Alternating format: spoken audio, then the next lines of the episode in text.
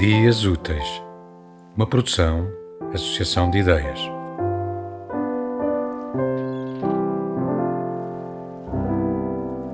Em 2011, eh, eu estava em São Tomé e Príncipe, na Bienal de, de São Tomé, e entre pinturas, eh, esculturas, deparei-me com um painel sobre o massacre eh, de, de Batepá um acontecimento de fevereiro de 1953, em que hum, terão morrido mais de mil pessoas, eh, nativos, eh, eh, filhos da terra, forros, por se recusarem a, tra a, trabalhar como serviçais nas roças, no cacau e também nas obras, nas obras públicas. Por se recusarem, enfim, e não tenhamos medo das palavras, hum, ao trabalho escravo, eh, quando a escravatura, eh, pela letra da lei, eh, portanto, pelo menos em termos legais, tinha sido abolida há mais de, de, de, de sete décadas, seis, sete décadas.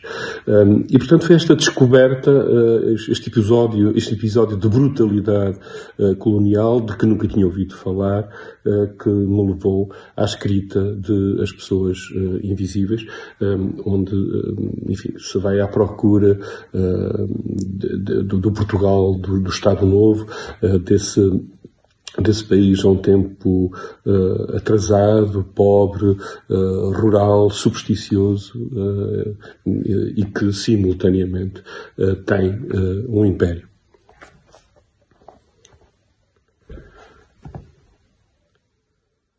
O engenheiro Magalhães parecia preparado para o ataque.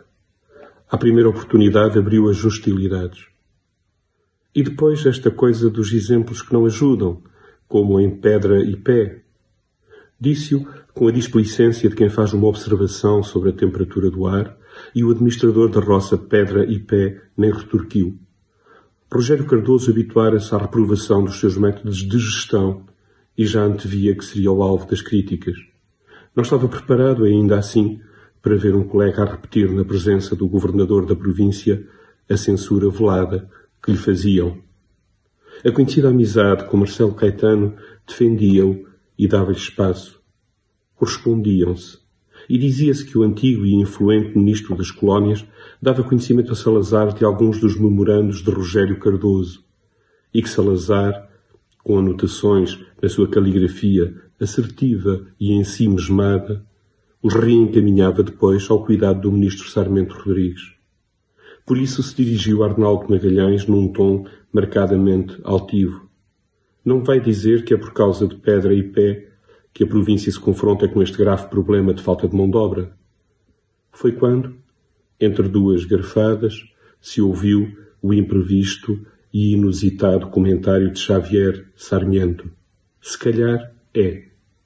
Fez silêncio. Um silêncio longo, incômodo, como se no inusitado da, da intervenção se compreendesse que algo de decisivo começava a mudar.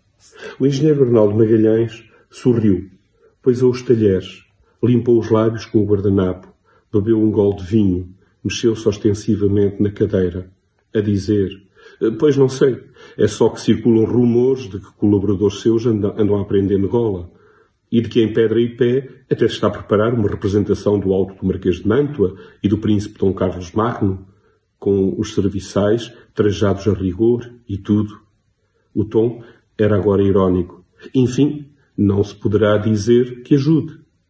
O governador da província parecia ausente, como se lhe fosse indiferente o rumo da conversa, e só deu de si quando já se levantavam da mesa Ai, isso Chiloli não ajuda.